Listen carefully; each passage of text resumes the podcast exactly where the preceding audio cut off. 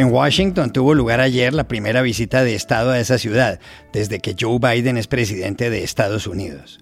El huésped fue Emmanuel Macron, el presidente de Francia. Dori Toribio, que estuvo ahí, nos cuenta todo en unos segundos.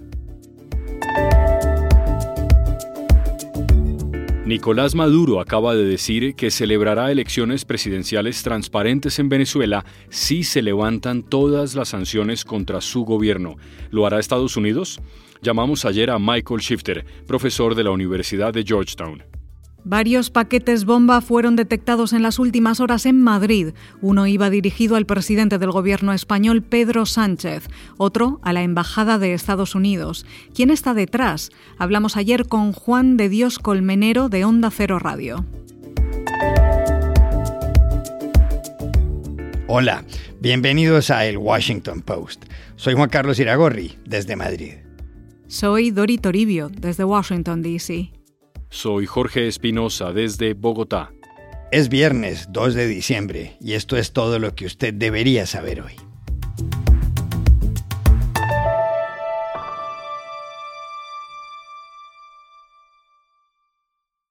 Ayer se llevó a cabo en Washington la primera visita de Estado de un mandatario extranjero en lo que va de la presidencia de Joe Biden. El mandatario visitante fue Emmanuel Macron, el presidente de Francia. Iragorri, pero mire qué curioso, esta es la segunda visita de Estado que hace Macron a Washington en los últimos cuatro años. La primera tuvo lugar en 2018, cuando Donald Trump era presidente de Estados Unidos. Es verdad, Espinosa. Dori, usted estuvo ayer en la Casa Blanca y lo que ocurrió fue registrado en toda la prensa, las radios y las televisiones del mundo. ¿Cómo fue la cosa?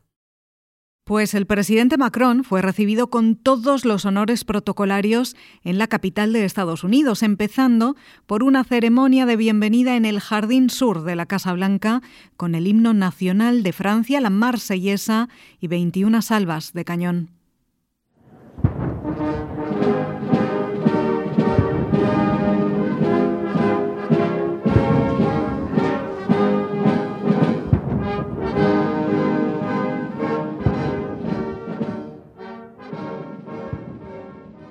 Después llegó el himno estadounidense y el saludo del presidente Joe Biden. Pese a ser una gélida mañana aquí en Washington, Biden habló de la calidez de sus corazones al recibir al presidente Emmanuel Macron, a su esposa Brigitte Macron y a la delegación francesa en la primera visita de Estado de su administración.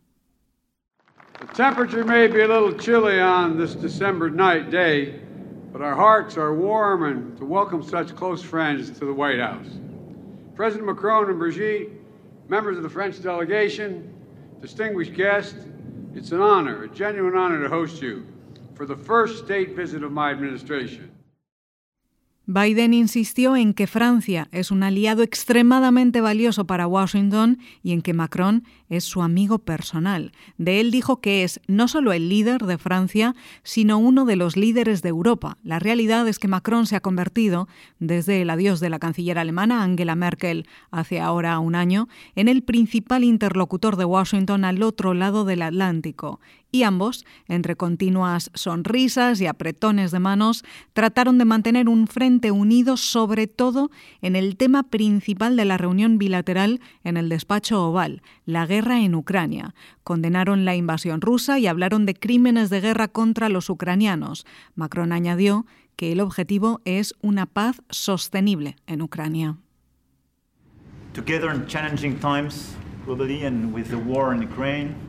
Launched by Russia, and so obviously it will be the first topic of discussion for both of us. And since the very beginning of this war, we worked very hard together. But what we want to do as well, and I want, we want to build peace and sustainable peace. Y Biden dijo después que no tiene planes de sentarse a hablar con el presidente ruso Vladimir Putin y que eso solo podría ocurrir si Putin mostrara un interés concreto en poner fin a la guerra. Pero eso no ha pasado todavía. I have no immediate plans to contact Mr. Putin. I'm prepared to speak with Mr. Putin if, in fact, there is an interest in him deciding he's looking for a way to end the war. He hasn't done that yet. En esto, Macron y Biden son diferentes. El líder francés ha mantenido la puerta abierta al diálogo con Putin y volverán a hablar en los próximos días. Hay más diferencias entre los gobiernos de Washington y París. El plan económico y energético de Biden contra la inflación, bautizado aquí como Inflation Reduction Act, es tachado de proteccionista por Francia y otros países europeos. Pero ambos trataron de pasar de puntillas sobre esas diferencias y dedicarse cumplidos. Macron agradeció a Biden su vuelta al diálogo multilateral en asuntos globales como la sanidad y el cambio climático, en una referencia velada a los años de Trump en la Casa Blanca. Y el presidente de Estados Unidos despidió anoche a su colega francés por todo lo alto con una cena de Estado con langosta de Maine, vinos de California y un brindis por el aliado internacional más antiguo de Washington. Dori, ¿cuál es la historia de las visitas de Estado a Washington? Juan Carlos, las visitas de Estado aquí en Washington son consideradas como la máxima expresión de la relación bilateral entre Estados Unidos y un país extranjero. Y en el corazón de estas visitas formales están las cenas de Estado, que los presidentes, junto a las primeras damas, celebran en honor a ciertos jefes de Estado y de gobierno internacionales que visitan la Casa Blanca, recibiéndoles literalmente con una alfombra roja. Estas cenas de galas son citas muy significativas de la vida social en esta ciudad. Todo el mundo, en los círculos políticos, diplomáticos, económicos y empresariales, quiere ser invitado y fue así desde el principio. La primera cena de Estado, en honor a un mandatario extranjero, fue en 1874, cuando el presidente Ulises Grant recibió al rey Kalakaua del entonces Reino de Hawái y después realmente cobraron fuerza en el siglo XX con una finalidad primero geopolítica, especialmente con Franklin Delano Roosevelt durante la Segunda Guerra Mundial. Más tarde, en los años 60, con John F. Kennedy y Jackie Kennedy, llegaron también el glamour, los trajes de gala y la atención de los medios y las cámaras de todo el mundo. Así narraba la televisión CBS la primera cena de Estado y el primer brindis de los Kennedy el 3 de mayo de 1961 en honor al presidente de Túnez, Habib Bourguiba, en la Casa Blanca. At dinner, President Kennedy toasted President Bourguiba as a revolutionary. Leaders of official Washington are present. The splendor of the occasion is recorded by cameramen of many nations. La mayoría de estas cenas de Estado se organizaron en honor a la relación de Washington con un país aliado tradicional pero también ha habido muchas citas en honor, por ejemplo, a un momento histórico significativo, o para impulsar una democracia emergente, o para celebrar una iniciativa o un acuerdo concreto. La primera cena de Estado de Ronald Reagan en 1981 fue para la primera ministra británica Margaret Thatcher, consolidando los fuertes vínculos entre ambos países y la cercanía entre ambos líderes conservadores. En 1987, durante la Guerra Fría, Reagan invitó al entonces secretario general del Partido Comunista de la Unión Soviética, Mikhail Gorbachev. Tras la cumbre bilateral, llegó la cena de gala y un gesto simbólico de reconocimiento y respeto. Reagan brindó por el líder soviético asegurando que siempre habían sido muy honestos el uno con el otro y que pese a los desacuerdos fundamentales entre ambos, podían trabajar juntos. Mr. General Secretary, Mrs. Gorbachev, well, honored guests, in our public statements and in our meetings together, Mr. General Secretary, we've always paid each other the compliment of candor. So let us continue to do so. By now, Mr. General Secretary, you may have concluded that while we have fundamental disagreements about how human communities should govern themselves, it's possible all the same for us to work together. De las cenas de Estado de Reagan también se recuerdan los momentos hollywoodienses, como aquel baile de la princesa Diana de Gales con el actor John Travolta en noviembre de 1985 o el concierto de Frank Sinatra en honor al presidente de Italia, Alessandro Pertini, en marzo de 1982. Muchos de estos momentos fueron privados a puerta cerrada. Otro momento histórico, cuando Bill Clinton recibió a Nelson Mandela en octubre de 1994, cinco meses después de que Mandela se convirtiera en el primer presidente negro de Sudáfrica tras pasar 27 años en prisión. En este famoso símbolo de la democracia, dijo Mandela en la Casa Blanca, recordamos lo que nos une, la búsqueda de la libertad, la justicia y la igualdad. Within the venerable confines of this famous symbol of democracy, we are reminded of that which binds us, particularly the pursuit of freedom justice and equality. Herbert Hoover celebró la primera cena de Estado para un líder francés en 1931, cuando recibió al primer ministro Pierre Laval.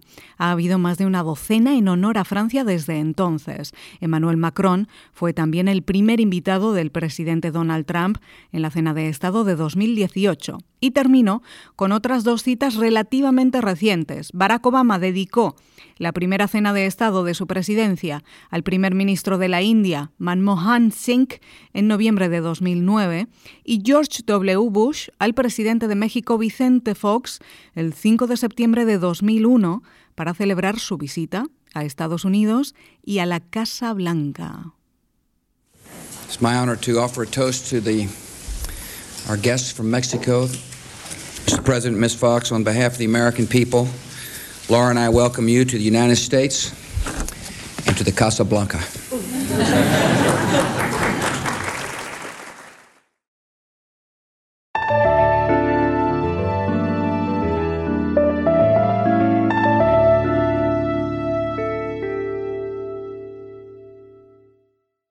El miércoles por la noche, el presidente de Venezuela, Nicolás Maduro, hizo un pronunciamiento sobre las elecciones presidenciales previstas en ese país para 2024.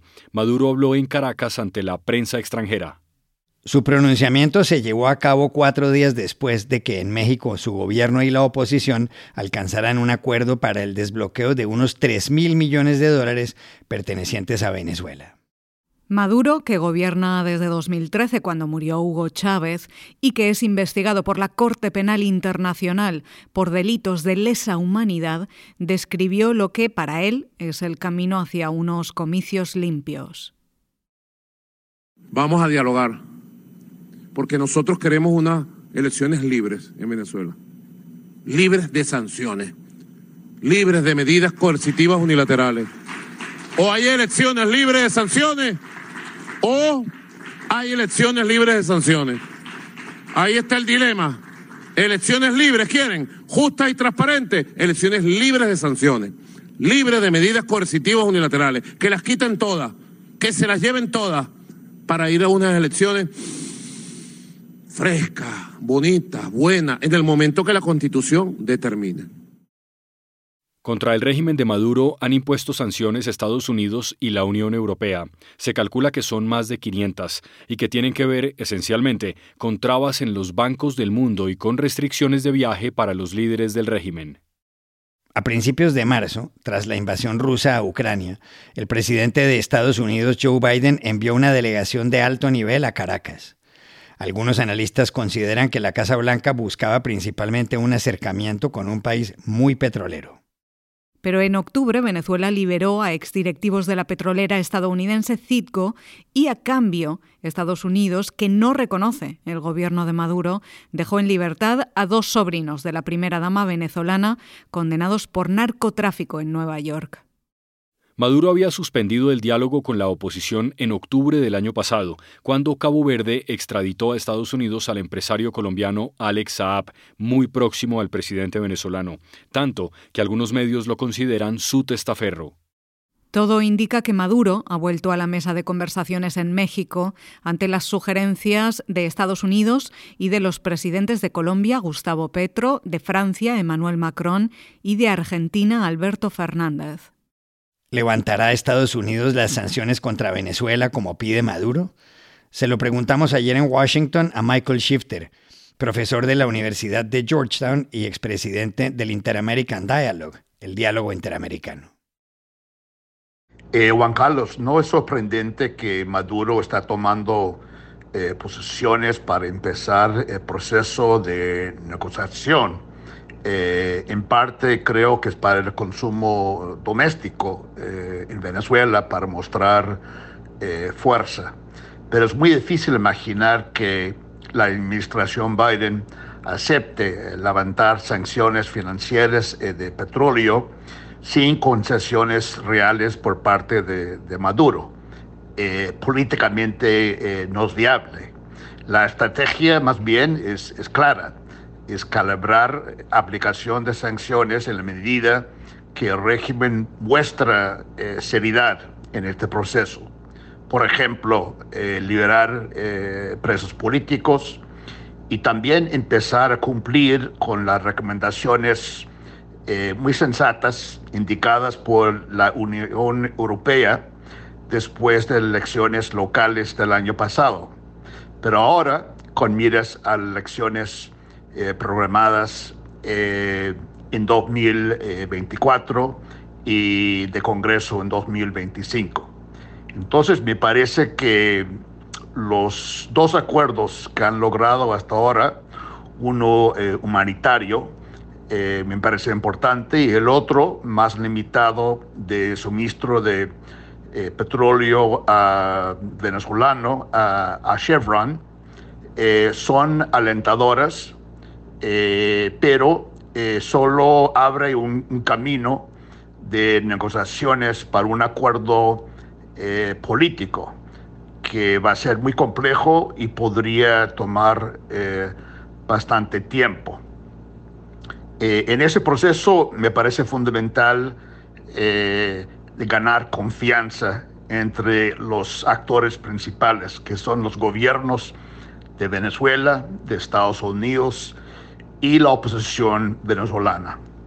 Y también eh, con esperanzas que los vecinos de Venezuela, Colombia, Brasil, con el nuevo gobierno también apoya ese proceso eh, muy importante para un país eh, en una, se encuentra una tragedia sin precedentes que ha afectado toda la región.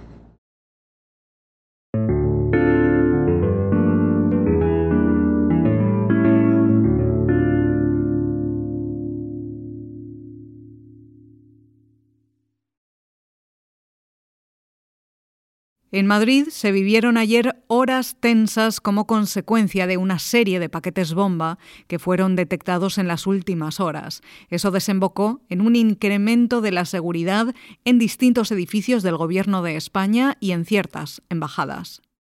Uno de los paquetes fue enviado ayer al centro de satélites de la Unión Europea en la base militar de Torrejón de Ardós, a 29 kilómetros de Madrid. Otro fue descubierto a las 9 de la mañana en la sede del Ministerio de Defensa. El tercer paquete apareció a las doce y media de la tarde en la Embajada de Estados Unidos, aquí en Madrid. Fue neutralizado por los cuerpos de seguridad. Eso produjo un caos de tráfico, un atasco en vías importantes de la ciudad, como el Paseo de la Castellana y la calle de Serrano. La alarma suscitó la evacuación de varias oficinas y edificaciones. En ese momento, el secretario de Estado de Seguridad, Rafael Pérez, compareció ante la prensa para informar de lo que estaba sucediendo. Son sobres de similares eh, características, de eh, color marrón. El material es de fabricación eh, casera. Existen indicios que apuntan a que la procedencia viene del propio territorio español. Ayer también se supo que en la última semana se han identificado otros tres paquetes bomba. El primero había llegado el jueves 24 de noviembre al Palacio de la Moncloa. Iba dirigido al presidente del gobierno, Pedro Sánchez. Otro fue recibido el miércoles 29 en la Embajada de Ucrania, donde un trabajador resultó herido de forma leve. Horas después apareció otro más en Instalasa, la compañía de armas que fabrica en Zaragoza, en Aragón, las lanzaderas de los cohetes C-90. ¿Quién puede haber enviado estos paquetes bombas? Se lo preguntamos anoche en Madrid a Juan de Dios Colmenero, el periodista especializado en asuntos de seguridad en la cadena de radio Onda Cero. Bueno, pues de momento es pronto para responder a esa pregunta. En ello está la policía, en ello está la Comisaría General de Información, que es el órgano encargado de coordinar todos los trabajos, las pesquisas, el análisis. Están buscando, nos decían, fuentes del Ministerio del Interior están buscando huellas, están buscando rastros de ADN en esos sobres, en esos paquetes que han sido enviados, hasta cinco en total, eh, que, han sido contabilizados de momento, eh, con material, eso sí, insisten desde la policía, que es material explosivo leve, es decir, que no es un material explosivo eh, con, potencia suficiente, pero que en cualquier caso puede producir daños. Y daños importantes. Están en ello. La policía eh, nos dicen que lógicamente es pronto y que en las próximas horas igual se puede sacar alguna conclusión. También nos añaden que hay que evaluar y constatar, en primer lugar, que todos los envíos realizados hasta el momento están relacionados entre sí. Recordamos los enviados a la Embajada de Estados Unidos aquí en Madrid, el enviado también a la Embajada de Ucrania en Madrid, el enviado al Ministerio de Defensa y a la sede de la presidencia del Gobierno en el Palacio de la Moncloa y también el enviado a una empresa en Zaragoza. La relación que existe entre todos sí que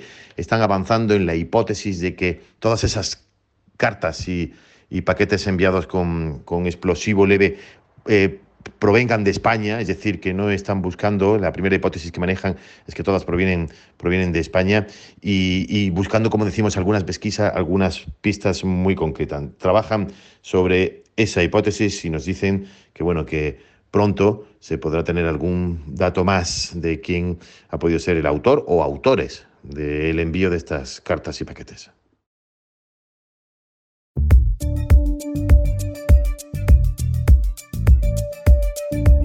Estas son otras cosas que usted también debería saber hoy. Elon Musk, que con 199 mil millones de dólares es el hombre más rico del mundo, dijo el miércoles que en seis meses implantará por primera vez un chip en un cerebro humano, un proyecto de su compañía Neuralink. Musk, también propietario de Twitter y de SpaceX, confirmó que ya ha presentado la mayor parte de la documentación requerida a la Administración de Drogas y Alimentos, FDA por sus siglas en inglés, y mostró un vídeo de un mono escribiendo en un ordenador sin tocar el teclado. El índice mundial del costo de vida, publicado ayer por el semanario The Economist, concluyó que las dos ciudades más caras del mundo son Nueva York y Singapur. El índice, que es una encuesta realizada en 172 centros urbanos, encontró que el costo de vida promedio ha aumentado un 8,1% en este 2022. Por otro lado, la revista Forbes acaba de publicar el ranking de las 20 mejores ciudades del mundo para vivir. La número 5 es Madrid, la 4 Lisboa, la 3 Ciudad de México, la 2 Dubái y la número 1, atención, Valencia, en España. Y aquí termina el episodio de hoy de El Washington Post. El guapo. En la producción estuvo John F. Burnett. Por favor, cuídense mucho. Y pueden suscribirse a nuestro podcast en nuestro sitio web, elwashingtonpost.com, seguirnos en nuestra cuenta de Twitter, arroba el post, y también nos encontrarán en Facebook, buscando el Post Podcast. Chao, hasta la próxima.